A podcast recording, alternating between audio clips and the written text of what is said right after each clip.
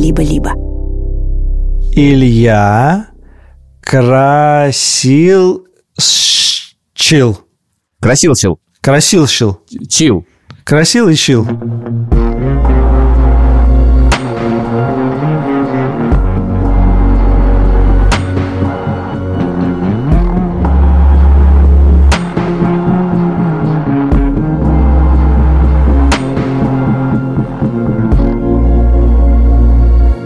Привет! Это подкаст «Новая волна», подкаст о том, как изменилась наша жизнь после 24 февраля, но в, этот, в этом, в этом, в этом, в чем в этом?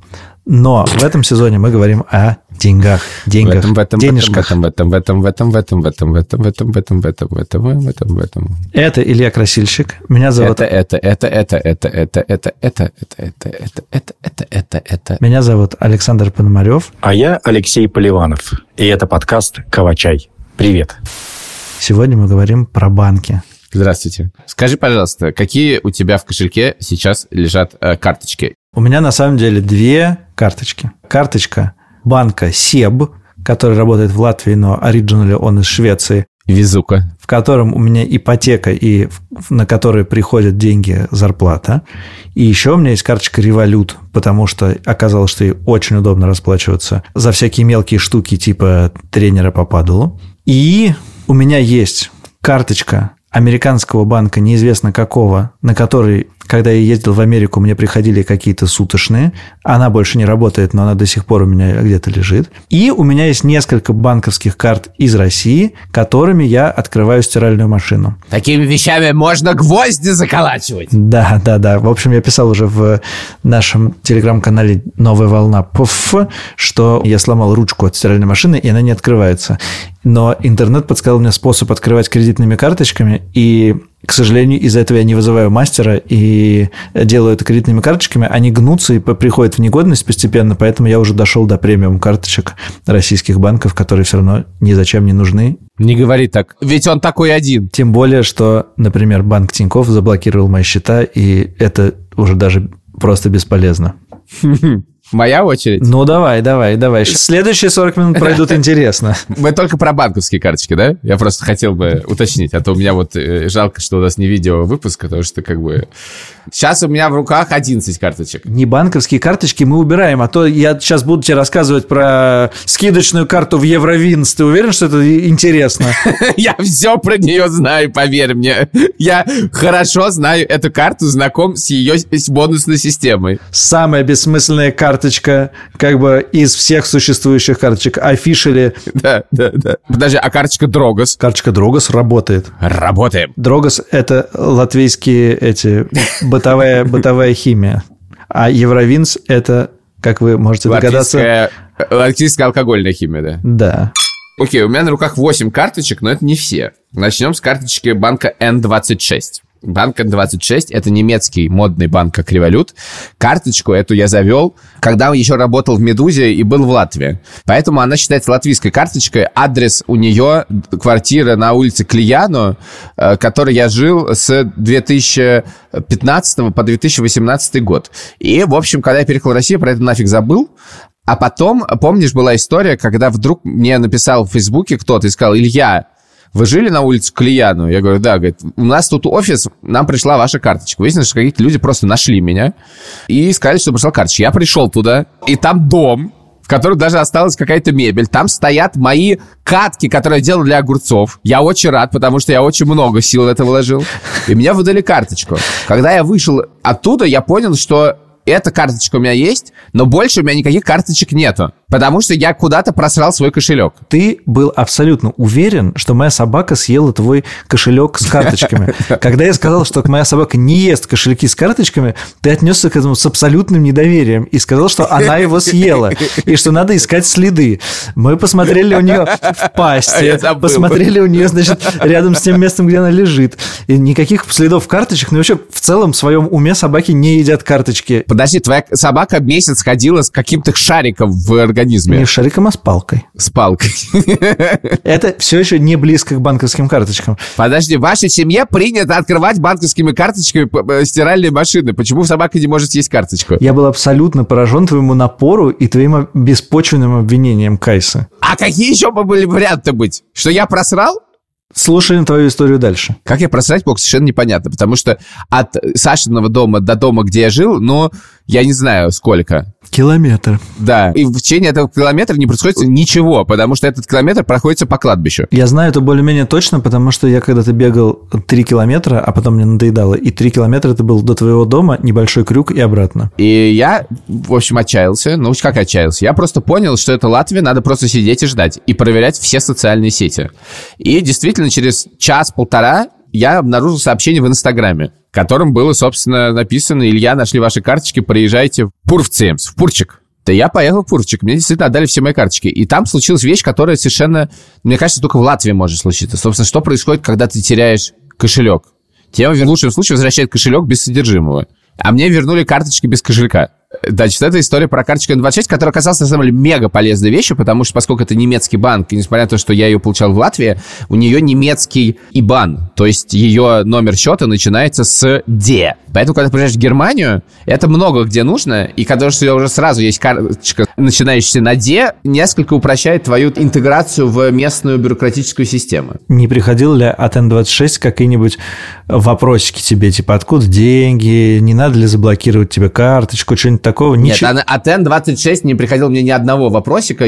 Вопросики приходили N26 от меня, а именно я говорю, ребят, я могу переехать вашей карточкой из Латвии в Германию, потому что она оформлена на латвийские документы, которых больше не существует. И вообще хочу, чтобы это был немецкий счет. Они говорят, не проблема, закройте этот счет, откройте другой. О-о. А поскольку он уже много где привязан к немецкой системе, с этой D счетом, то я решил забить. И никого все это не волнует, что этих латвийских документов не существует, ничего. В общем, замечательная система N26. Ну подожди, но они же должны тебя продлевать, наверное, когда-то ее. Чувак, как ты знаешь, она недавно пришла на улицу к Лияну.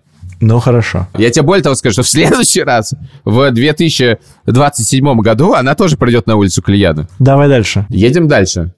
Итак, карточка называется Берлина Шпакасса, что значит берлинская сберкасса. Это невероятно важная карточка. Дело в том, что это очень плохая карточка. Это карточка местной системы МИР, а точнее гирокарт. Она же жирокарта, она же ЕЦ-карта. У этой карточки нет номера. Это очень важная карта, потому что в Германии случаются места, где можно заплатить только этой картой. Например, если ты оформляешь контракт на мобильную связь. Или если ты пришел в какое-нибудь министерство или какой-то очередной амт или Радхаус, и там нужно заплатить картой, этот будет только эта карта. Но в остальном это просто банковская карта, ее можно пополнять в банкомате, все, короче, никаких сложностей других с ней нет. Нет, нету. А почему она очень плохая? Ну, потому что ей можно воспользоваться только в Германии. В смысле, ты не можешь ей платить в интернете. Ну, не в Германии. Ну, в смысле, это очень странная карта, да, на системы, которой нету нигде. Понял. Давай дальше. СЕП. О, СЕП. Эта карта мне дорога как память. Это латвийский СЕП. Но у тебя же заблокирован счет. Я ездил, как ты помнишь, в Латвию и восстанавливал все свои карточки на случай, если что-то случится. Было это в феврале 2022 года. Я очень довольный уехал с этой картой. И в марте 2022 года мне пришло пуш от э, банка СЕП, в котором было написано «Ваш счет закрыт». Пуш вел на приложение, но приложение уже было заблокировано. Да-да-да, я не мог туда зайти, потому что счета больше не было. Тогда я позвонил в линию поддержки и сказал, слушайте, у меня карточка заблокирована, что мне делать? Они говорят, понимаете, мы не можем ничего сделать, потому что ваш счет закрыт. Я говорю, а что мне делать? Они говорят, ну, езжайте в Латвию и разговаривайте. И я до сих пор не сделал этого, потому что нельзя просто приехать в Латвию и пройти в СЕП, а надо записываться на прием в СЕП. Поэтому что происходит с моими 567 евро, я пока что не знаю. Мне очень жалко эти 567 евро, и мне очень хочется их как-то потратить. Я прям не допускаю, что они просто останутся у Себа. Нет, они не останутся у Себа, мы обязательно их оттуда вынем, но просто это некоторая сложная операция, которой я пока не готов заниматься. Дальше мы переходим к карточке под названием Vice. Ее всех хвалят. Ну, ее хвалят, если у тебя есть нероссийское гражданство, тогда тебя все хвалят, да. Надо открыто на израильское гражданство. Это карточка, которая невероятно спасала в первые э, недели войны, потому что ее можно было просто зайти, зарегистрироваться, и а потом она пришла, если ты помнишь, к тебе, но она сразу начала работать в Apple Pay и переводить деньги, и на нее можно было еще кидать деньги из России. Короче говоря, это просто вещь, которая спасла. Я еще иногда и пользуемся. Про Вайс я помню, что когда я только переехал в Латвию, и у меня был адрес и ID и все такое, и я был просто пунктом приема Вайзов. А на мой адрес пришло их, да. типа, ну, не, не десяток, конечно, чуть меньше, но, но какое-то существенное число. Я их да. там раздавал. Наличие европейского адреса было тогда просто супер. И человека, который есть в этом адресе, который может прийти и забрать их. Да, но с другой стороны, я знаю, что нашим общим друзьям из России, которые получают деньги тоже из России, Вайс в итоге заблокировал карточки и сказал, что типа все это как-то подозрительно, и мы не Да, да, да, да, да. Я говорю, поэтому это очень хорошо, когда у тебя есть какие-то документы не российские, да, вид на жительство в Европе или другое гражданство. Насколько я понимаю, ну тут, поскольку никто никогда ничего не объясняет, то как бы у каждого свои теории. Но даже если у тебя есть израильское гражданство, и ты оформляешь на израильское гражданство, все равно они видят деньги из России, и как бы и все равно они, им это не нравится. Дальше? Дальше. Смотри, какая красивая карточка. Очень красивая карточка. Мы обязательно э, фотографии этих карточек выложим в телеграм-канал «Новая волна ПФ» к выходу этого выпуска, не волнуйтесь. Это револют. Это револют, да. У меня, кстати, тоже красивый револют. Это револют, супер. Я взял самый элитный револют, потому что оказалось, что это выгодно, если это хранить деньги. В общем, эту карточку я покажу сразу с другой карточкой. На самом деле. Сразу с пин-кодом показывай. Я, слушай, я сказал, что 11 карточек, я еще нашел 12 и 13 сейчас, погоди. Три карточки грузинских банков. Альдар, я не знаю, как ты будешь сокращать, если честно, это. Был подкаст «Новая волна». Спасибо, что дослушали до этого момента. Значит, это три карточки грузинских банков. Две из них банк БОГ, он же Bank of Georgia, он же Сакартвело и одна карточка TBC. Что я могу про них сказать? Помимо того, что было сказано в предыдущем или предпредыдущем выпуске про грузинские банки. Когда мы переехали в Грузию в марте 2022 года, я сразу почувствовал собственные привилегии обладателя нероссийского гражданства, потому что я приходил с ноги в банковские отделения Грузии и открывал э, счета прямо находясь там, совершенно полноценные, а несчастные обладатели исключительно российских паспортов либо не получали счета, либо получали какие-то урезанные счета с ограниченной функциональностью. Потом я перевел э, довольно много денег на Bank of Georgia и получил то, что называется премиальное обслуживание банка Solo. Ой, а там был у тебя... Однажды мы шли с тобой под Тбилиси, и ты зашел в этот Solo, значит, что-то проконсультироваться, и там было очень прохладно, водичка была, и я чувствовался... И шика... Да, и шикарно, и шикарно. Там да. очень шикарно, пока у тебя не возникает какие-нибудь проблемы. Если помните проблемы с заблокированной карточкой, я рассказывал вам, да, как у моего друга заблокировали карточку в Бразилии, и что вот сейчас вот я жду, что ее вроде разблокировали, и все будет хорошо. Так вот, дело в том, что эта история была недорассказана, что дальше пять дней мы пытались эту карточку разблокировать. И это было очень мучительно, потому что утром мне банк писал, что карточка разблокирована. К вечеру Бразилия просыпалась, выяснялось, что карточка заблокирована, но в этот момент уже засыпала Грузия. И ничего не работало. И каждый раз, что они говорили, что все хорошо, но не все было нехорошо. И на какой-то я уже четвертый день разъярился и сказал, что если вы не решите, ребята, эту проблему, я свой счет в банке Соло закрываю и деньги оттуда вывожу, потому что так жить нельзя. И после того, как на пятый день проблема не была решена и ничего не изменилось после моего страшной угрозы, я решил, что за свои слова надо отвечать, и я от этого всего устал, потому что есть вот еще карточка банка TBC, там все, на самом деле, получше работает, хотя тоже. Там такой, знаешь, персональный менеджер, которым надо представлять персонального менеджера. Вот я пишу своему персональному менеджеру, она не отвечает. И я буквально пишу в WhatsApp, пожалуйста, ответьте мне. Она читает и не отвечает. Тогда я пишу своему знакомому в банке TBC, который там занимает некоторую важную роль. И говорю, помоги мне. Они не отвечают. Он говорит, вот тебе адрес главного, напиши ему, тогда тебе ответят. Я пишу письмо ему. Мне начинает отвечать. Он говорит, а еще ты можешь пожаловаться на своего менеджера. Я думаю, ну реально, это какой-то сервис про персональный менеджер. Сколько времени я должен потратить для того, чтобы мне просто ответили? А проблемы у меня разные возникают. В частности, у меня проблема такая. Дело в том, что, ну, когда ты заходишь в приложение, тебе должен прийти смс, чтобы ты зашел. И там есть другая проблема. Она, видимо, связана не с ними, а с оператором грузинским, что если ты, например, зашел, но забыл подключить в этот момент сим-карту, и ты заходишь, короче говоря, происходит какая-то пробка смс и они перестают приходить. Я не сразу это понимал, я с ними несколько дней с этим бодался, но когда это случилось второй раз, я понял, что что-то идет не так, и они просто не приходят. И дальше я просто решил, что надо остановиться, и подождать, пока все смс просрутся. Так и случилось. Значит, э, сначала смс пришла в 10.50, Вторая смс пришла в 11.50, потом в 12.50, потом в 13.50, То есть, потом понятно. в 14.50. Я, не продолжай, я понимаю, я пульс уловил Нет, логику. нет, ты не уловил логику. Сейчас будет развитие сюжета. В 14.50, 15.50, в 16.50 пришло две смс но это как бы было настолько сложно, что следующая смс пришла в 22.20.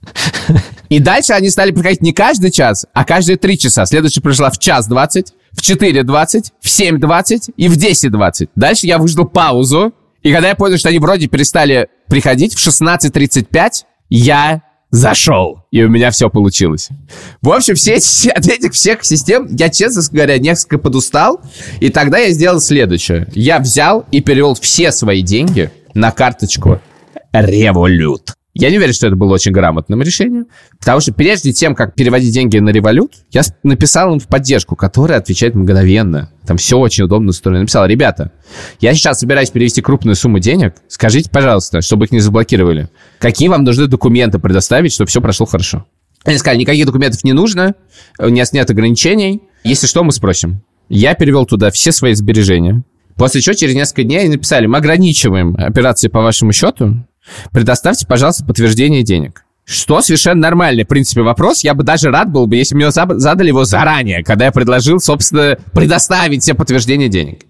Я залил им подтверждение денег, и уже прошло дней пять, моя заявка находится in review, и я несколько нервничаю по этому поводу. Возможно, к следующему выпуску я смогу вам что-то сообщить. Сейчас она по-прежнему in review. Они просто связываются с э, Тбилисским банком, и, а там пробка из СМС. И А там СМС-ки не приходят. точно понять, как бы, деньги действительно пришли из грузинского банка, или это какая-то шняга. Или это какая-то новая волна. А одновременно с этим происходит странная история, потому что у меня был когда-то очень давно счет в революте, который закрыл в Латвии, который я не пользуюсь, не, не имею к нему доступа, и вообще он мне нафиг не нужен. И мне все время приходят какие-то письма про него. И вдруг мне приходит письмо, пока я жду. Мы закрываем ваш счет, просим вывести деньги. И меня дико передергивает. Я начинаю смотреть, и в конце концов я понимаю, что это про другой счет. А этот счет пока молчит. Окей, хорошо, переходим к следующему. Это карточка банка Дисконт. У меня скоро закончатся карточки для стиральной машины. Можно мне парочку твоих? Нет, дело в том, что все карточки, которые я тебе показываю, кроме одной действующей. Мой принцип жизни заключается в том, что если ты можешь получить какой-нибудь документ, получи. Это не всегда работает в плюс, но в основном это работает в плюс. Значит, это карточка банка Дисконт, это израильский банк. И я хочу вам сказать, что из всех банковских систем, которые мне известны, это самая ужасная банковская система, и сравнить ее невозможно ни с чем. И это не мое личное мнение, это мнение всех людей, которые когда-либо сталкивались с израильской банковской системой. Ничего хуже придумать невозможно. Мне нужна была карточка израильского банка. Я пришел и неожиданно довольно быстро попал в банк, а я искал, в какой банк прийти, и один меня не пустил, а второй сказал, заходи. И я что-то говорю, и они что-то там сразу толпа, а их в Израиле галдят, и э, охранник говорит, Рега, Рега, Рега. Это главное слово в Израиле, типа, погодь, подожди, Рега, Подожди, буквально Рига? Я ож- оживился тут. Рига. Рега. Рига. Рега. Рига. Ри. И я пришел, стоял там всего лишь часа три, дал какие-то документы, показал израильский паспорт, и мне сказали, все, вот вам карточка придет вам по почте. И я, я указываю какой-то адрес очередной, где есть человек, который может принять э, карточку, потому что я не в Израиле же живу. И она идет, идет, идет, в конце концов приходит. Карточка, он не приходит. И в следующий раз, когда я в Израиле, я, я прихожу туда опять, отстаиваю еще раз очередь, говорю, ребят, карточка есть? Пин-кода нет? Пин-кода нет. А они говорят, ну хорошо, мы сейчас вам сделаем пин-код, мы его активируем вам по номеру телефона. И они, значит, бивают, а, а смс не приходит. Потому что пробка. Нет, там потому что не пробка. Потому что выясняется, что у них в системе указан другой номер телефона. Так. И проблема в том, что там не ошибка на одну цифру. Проблема в том, что это просто другой номер телефона. Чей? Я не знаю. Это не то, что я дал другой номер, это просто совершенно другой номер телефона, не имеющий ко мне никакого отношения. И они говорят, ну, понимаете, мы не можем вам сейчас поменять пин-код, потому что карточки выпускает другая компания. Компания КАЛ с говорящим названием. И эта компания КАЛ теперь должна прислать вам пин-код. И я смотрю на карточку, и на ней написано... Можешь зачитать, пожалуйста, если не сложно? Илья красил чил. Красилчил. Красилщил. Чил. Красил и щил. Чил. И я им показываю, говорю, ну, это, наверное, уже пофиг, да? Они говорят, они такие, блин, это, да, это уже ладно. это уже фигня, это мы исправлять не будем. И все это время они говорили, что вам все должно было прийти. А на почту действительно пришло письмо. Добро пожаловать в наш банк. Мы горды, что вы стали нашим клиентом. То все. Все приходило, кроме, собственно, того, что нужно, чтобы пользоваться этим банком. Значит, на этом карточке лежит несколько тысяч евро. Ну, если переходить. Я, они мне, они очень нужны. Я пытался зайти в приложение, чтобы перевести эти деньги. Приложение только на иврите. Поэтому каждый экран я скриншотил и заливал в Google Translate. В конце концов я нашел, как перевести деньги, и выяснилось, что нужна смс на израильскую сим-карту. Проблема в том, что израильская сим-карта, если ты заранее не оформил что-то, она не может подключиться не в Израиле. Поэтому смс не приходит. Пробка из смс образуется таким образом. Там даже нету пробки, там просто стена. И пока я ждал, чтобы приехать в Израиль, я потерял сим-карту. То ее нельзя восстановить. Нужна новая сим-карта. Для этого мне нужно идти в банк. Это длится полтора года, и каждый месяц за то, что они горды, что я являюсь их клиентом, эта гордость выражается в том, что каждый месяц они снимают с меня что-то типа 17 евро. Просто за то, что я клиент этого банка. И это не то, что какое-то премиальное обслуживание. Это то, с чем ты не можешь ничего сделать. Но дальше это, к сожалению, не конец истории. Дело в том, что когда у тебя есть эти деньги, ты не можешь ими воспользоваться, потому что у тебя есть кредитный лимит. И пофиг, что это дебетовая карта с моими деньгами. Потому что израильское государство, оценив, или израильские банки, оценив, сколько я трачу денег и какие у меня возможности, говорит, что я могу с этой карточки тратить 500 шекелей в месяц. 500 шекелей в месяц – это меньше 200 евро. Какая интересная карточка. В общем, ребят, это work in progress. Я не знаю, мы почти закончили. Осталось мне только рассказать вам про российские банковскую систему. Дело в том, что, как вы понимаете, у меня тоже были российские карточки, и немало. Я, к сожалению, не могу зайти в приложение банка Тиньков, потому что у меня нет приложения. Но я, по-моему, рассказывал, что когда я, так сказать, нарушил законы Российской Федерации... А, подожди, приложения Тинькова нет, потому что он в санкционном списке, его выпилили Да, из App Store. да. Вот что, да. Ты говори нормально. Я просто хочу сказать, что оно мне нахер не сдалось. Потому что на моем счету, каждом из моих счетов, находится минус полтора миллиона рублей в эквиваленте валюты, который, значит, этот счет. Там есть, например, динары или как дирхамы Объединенных Арабских Эмиратов, в частности. И, да и израильские шекели там есть. Много чего есть. Как вы знаете, в банке Тинькофф можно заводить было валюту в большом количестве разным. Мы это все рассказывали уже, я не буду повторяться. Я могу сказать только несколько вещей, которые мы, мне кажется, не рассказывали. Во-первых, первая вещь заключается в том, что, э, слава богу, я был очень сбережливый человек, и мы даже обсуждали это в подкасте «Деньги пришли», разумеется, а именно такую замечательную вещь, как инвест-копилка. Сколько у тебя там? Дело в том, что я ставил самый максимальный, э, будучи человеком обеспеченным, самую максимально эффективную инвест-копилку, а именно она э, округляла до сотен. Так. И сколько у тебя в инвест-копилке? В инвест-копилке у меня, по-моему, 260 тысяч рублей в каком-то эквиваленте. И это лучшая копилка в мире, потому что она мощнее, не знаю, сейфов на Уолл-стрит, Всемирного банка, Deutsche банка, потому что эту копилку невозможно разбить. По-моему, я с нее могу вывести 12 евро. Или что-то такое. А почему? Потому что заблокированы средства, они же были вложены в э, акции. Они же, эти, как работала копилка? А, в смысле, что мы не, не можем, потому что европейские и американские банки заблокировали торговлю с Россией акциями. Короче, таких у меня тоже есть, 1160. Да, да. Да, еще у меня есть деньги в акциях. Но понимаешь, опять в чем проблема? Даже если бы они могли это сделать, они бы сразу Вот, попали бы на заблокированные именно, счета. что у тебя попали бы в заблокированные счета, поэтому у тебя как бы даже нет теоретической возможности их получить Именно обратно. так. А счета не разблокируют, ты же уже как бы получил свои 9 лет. Че, зачем? 8. Извини. И напомню, что еще 12 лет не имею права администрировать сайты, чтобы это не значило. Вот люди считают, что 4, а на самом деле 4 с момента выхода из тюрьмы. Но я считаю, что поскольку мое наказание началось, то пока оно не начнется, я имею право администрировать сайты и пытаюсь администрировать максимальное количество сайтов, пока я жив. Что это вообще значит? Администрировать сайты? Да. Я хз. Я администратор сайта красильщик.ком, если что. А кто администратор сайта google.com?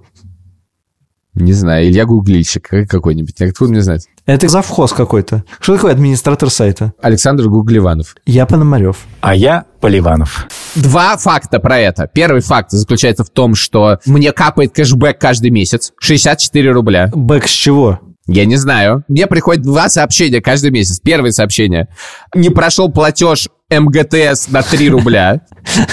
Второе, второе сообщение. Вы получили кэшбэк на 64 рубля в этом месяце.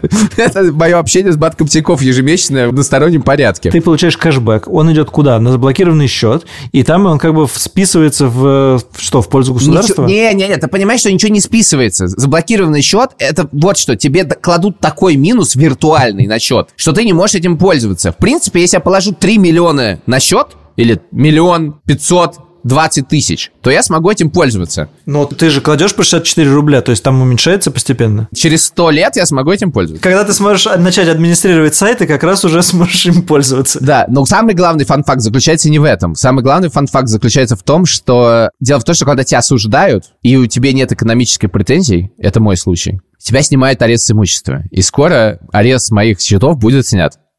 Более того, мне уже пообещали, значит, что Басманный суд отправил письма куда надо, и скоро Басманный суд предоставит мне почтовый номер посылки, по которому я смогу отслеживать, как это письмо идет, потому что сервис очень удобный. Вот, и тогда мне это все снимут. Но пока мне это не сняли, и даже если снимут, естественно, у меня есть черная бухгалтерия. Дело в том, что у тебя должен быть знакомый, который все нормально со счетами, и он будет хранить твою кубышку и использовать ее, потому что надо как-то платить психотерапевту, правда?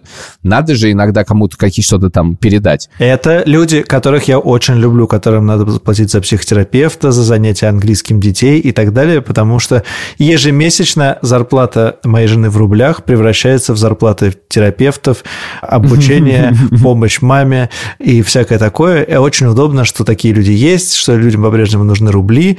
Ребята, вы делаете полезное дело для бюджета Александра Пономарева. Ну, вообще, конечно, меня восхищают, что как, конечно, работают горизонтальные связи, да, то есть все запреты, все это за каким-то образом спасается. Наверное, тут уместно рассказать про то, как мне заблокировали Тиньков счета, потому что однажды да, давай, мы... давай, давай, давай. Собственно, 24 февраля 2023 года мы в службе поддержки решили, что нам нужно набрать какие-то значительные деньги от наших читателей и тех, кто нас поддерживает, и отправить их в проверенные украинские фонды. И поскольку все это делать довольно сложно и небезопасно и так далее, я подумал, ребята, а давайте мы просто тех, кто в рублях, просто соберем на мою карточку в рублях. Посмотрим, что будет. То есть полгода счет не существовал, на нем ничего не было, а потом мне начали приходить деньги, деньги, деньги, деньги, и мы собрали, по-моему, миллион девятьсот. Сотни транзакций. Сотни транзакций, миллион девятьсот, и каждый раз, когда э, там какая-то сумма достигала какой-то отметки, я тут же выводил их в криптовалюту, потому что я боялся, что его заблокируют, и я не смогу достать деньги даже не мои, а люди людей, которые мне доверяют и которые попросили эти деньги отправить в Украину.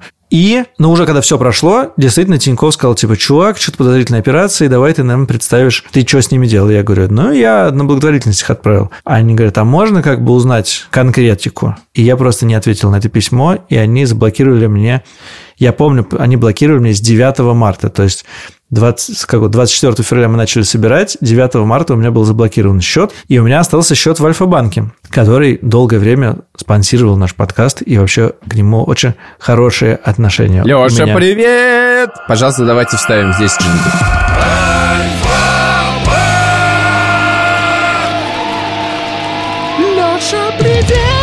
Именно так. В Альфа-банке у меня остались счета, и карточки, которыми я открываю стиральную машину, но с ними произошла приблизительно такая же штука, как с твоей инвест-копилкой, потому что приложения у меня больше нету, а зайти в интернет-банк можно по номеру телефона и смс, но уборщица нашего офиса службы поддержки выкинула сим-карту мою. Я думаю, где сим-карта точно не потеряется. И я хранил ее на э, настольной лампе такой на настольной лампе держал. Там была монетка какая-то, сим-карта и что-то еще. И однажды я прихожу, а сим-карты нету. Я переживаю, смотрю, значит, где, где, где. И потом наш друг и коллега, не будем называть его имени, каким-то образом находит ее под батареей. Проходит следующие две недели, сим-карта снова исчезает с этого же места, но под батареей ее уже нет. В общем, я потерял сим-карту российского мобильного оператора, и после этого не могу зайти в Альфа-банк, но, с другой стороны, пока мне туда совершенно незачем заходить, потому что всей моей черной бухгалтерией заведует моя жена, и когда мне нужны деньги в России, я просто говорю, Танька, отправь 18 500 по номеру телефона такому-то. Да, но ты, дело в том, что ты не рассказал самую интересную историю про этот сбор. А, там есть вторая часть этой истории, да? Я... Она гораздо более интересная. Я думал, что ты ее расскажешь. Ну да, но я не уверен, что она должна быть публичной. Ну ладно, вы никому не рассказывайте эту историю. Э, она такая. Когда мы запустили этот сбор через пару дней, а именно в воскресенье, когда я сижу в казино и играю в покер, мне приходит в WhatsApp довольно гневное сообщение от нашего бухгалтера.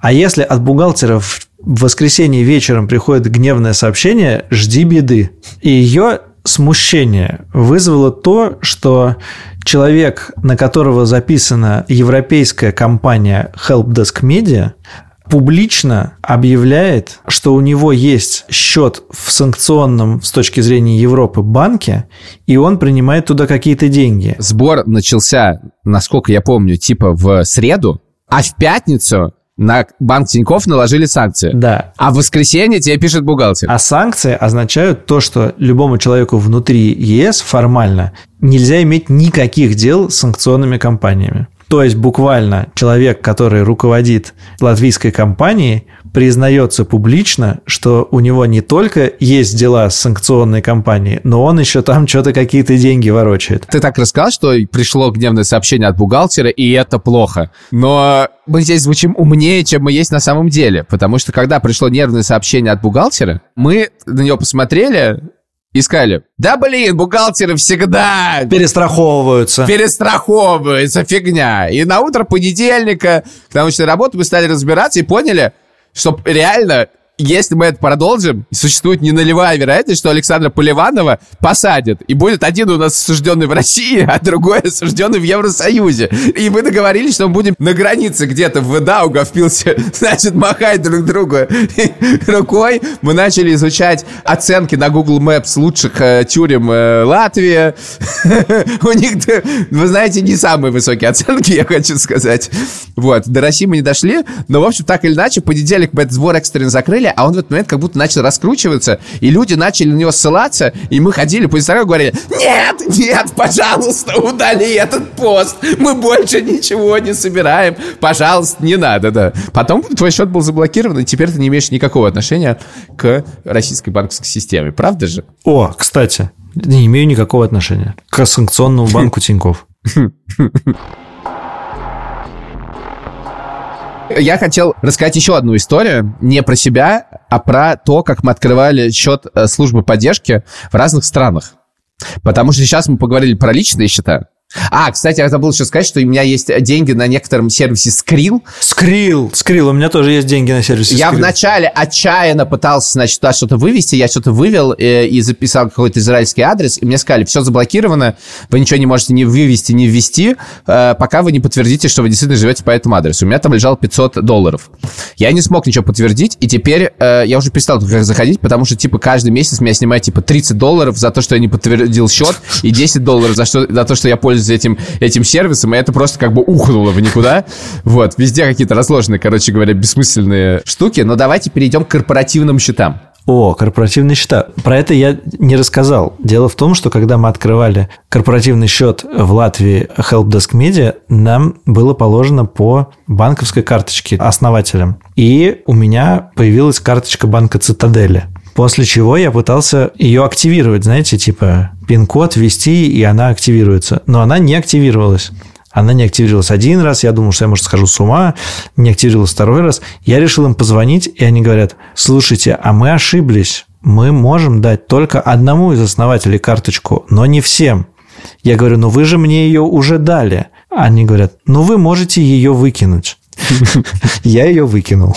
Хорошо, но в этом была некоторая предыстория. Мы открывали в Латвии компанию, когда мы, значит, запускали службу поддержки, происходило это все в мае-июне 2022 года. Момент, когда россиянам открыть что-либо в Европе было максимально сложно, особенно в Восточной Европе. Ну, а почему мы делали все Латвии? Потому что «Медузу» открывали, есть какой-то опыт, сейчас все сделаем, есть, значит, кому прийти. Пришли, заручились поддержкой МИДа. В какой-то момент мы все разговариваем, ничего не происходит. Сносят, значит, э, памятник солдату в Латвии. Не солдату, победы, победы. Э, мы идем в банки, и все банки просто говорят «нет». Просто «нет».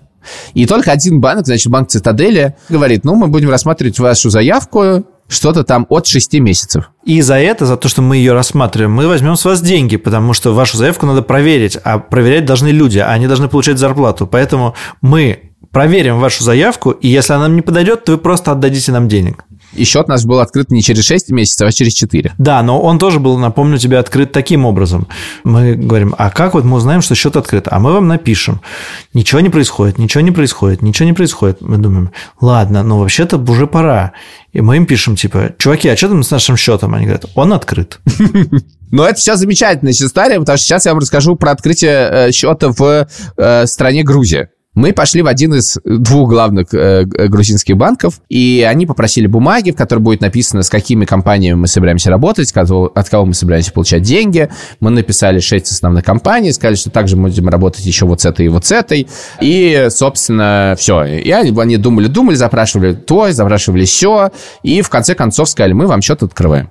Мы посылаем туда деньги, чтобы заплатить некоторому количеству сотрудников. А деньги не приходят. Мы ждем, ждем и приходим, в конце концов, спрашиваем банк, а банк говорит, а мы отправили деньги обратно. Мы говорим, а почему? Он говорит, а потому что у вас э, эта сумма больше, чем разрешенный вам оборот на счету. Вы можете в месяц распоряжаться 20 тысячами евро, а вам пришло 30 тысяч евро. Мы такие, что? Они говорят, а, мы забыли вам это сказать? Ну, в общем, это так. Да. Мы говорим, просто в следующем месяце нам еще 30 придет. Как же так? Как вы могли это не сказать? Они говорят, мы вам поднимем сейчас до 30 тысяч. Ладно уж, больше не поднимем. Но от той компании мы не сможем принять деньги. Мы говорим, в смысле? Он говорит, потому что вы составили список из шести компаний, и это все шесть компаний, с которыми вы когда-либо вы сможете работать. Мы говорим, в смысле, а когда мы сможем поменять список компаний? Он говорит, никогда. Это те компании, с которыми вы всегда сможете работать. Мы говорим, погодите, но в списке было 8 компаний, и это седьмая в нашем списке, которой вы должны получить деньги. Они говорят, да нет, у вас было 6, мы им показываем переписку, говорим, смотрите, здесь 8 компаний. Ну, они просто две забыли внести.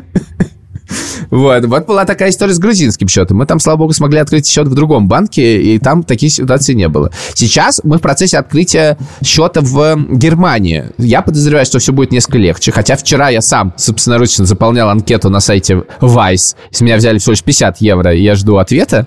Но для того, чтобы открыть компанию, было предоставлено некоторое количество документов. Значит, учредителем этой компании являюсь я. Потребовалось рекомендательное письмо от гражданина Евросоюза потребовалось мое CV, а также мои, значит, публикации про меня и связанные со мной. Это была довольно существенная папка документов. Я считаю, очень убедительно. Вот. Проверим ну, через и, в общем, мы пока идем. Мы, да, но сейчас как бы есть как бы тоже нюансы. У наши документы в налоговой. У нас есть юрист, который этим занимается, и документы в налоговой, и юрист, и а, налоговый там сотрудник сказал, все хорошо, сейчас все будет, маленькие поправки, мы внесли поправки, все хорошо. И потом, что происходит? Сотрудник ушел в отпуск, и другой сотрудник решил посмотреть наши документы. Why? Это не система, просто еще один человек посмотрел. И он, естественно, посмотрел на документы по-другому. Типа, не, не катит. И потом возвращается другой сотрудник и говорит, да нет, катит, нормально все.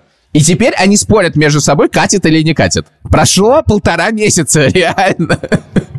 В общем, везде есть свои интересные детальки. Вы, наверное, удивляетесь, что мы обещали вам рассказывать каждый раз про наше путешествие, про наш, про наш тур, и мы молчим. Весь такой длинный, наполненный содержанием выпуск. Мы молчим, потому что все в процессе. Мы пока точно не можем сказать, в какие в каких местах вам надо приходить, в смысле, какие места в ваших городах вам надо приходить, чтобы нас увидеть. И какие потому места что занимать. Ними, потому что с ними случились некоторые сложности, произошли некоторые да. сложности.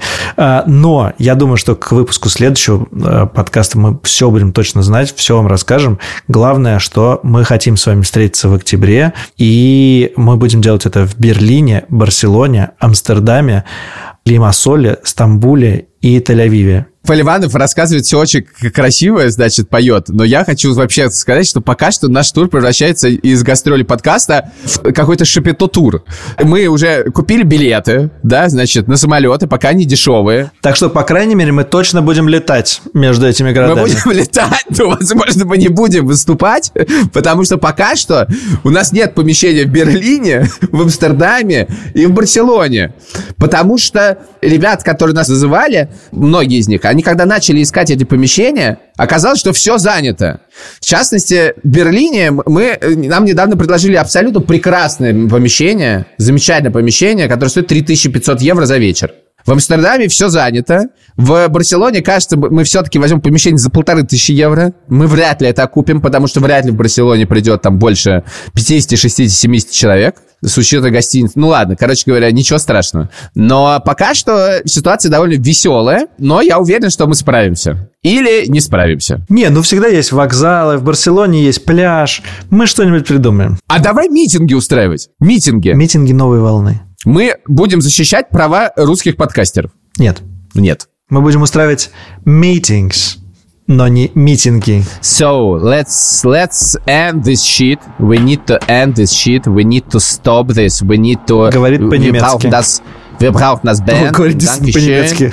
Dankeschön. Ja, das ist uh, unsere, das ist die Ende. Wir äh, danke schön und mit vielen Grüßen wir enden diese Podcast äh, und wir, äh, wir, wir werden ähm, nächste Woche treffen und wir werden äh, Смотрите, он vielen Grüßen. Andere, andere Dinge sprechen. А я не vielen Grüßen, я vielen радостен. Dankeschön. Да, äh, und äh, свейте, äh, свейте, чао, äh, созвоц. Саша Поливанов. Илья Красильщик, Подкаст «Новая волна». Мы делаем вместе со студией «Либо-либо». Они крутые, мы тоже ничего. Подписывайтесь на все их подкасты, не только на наш. А мы пойдем и через неделю вам расскажем еще несколько занимательных историй про нашу жизнь. Это не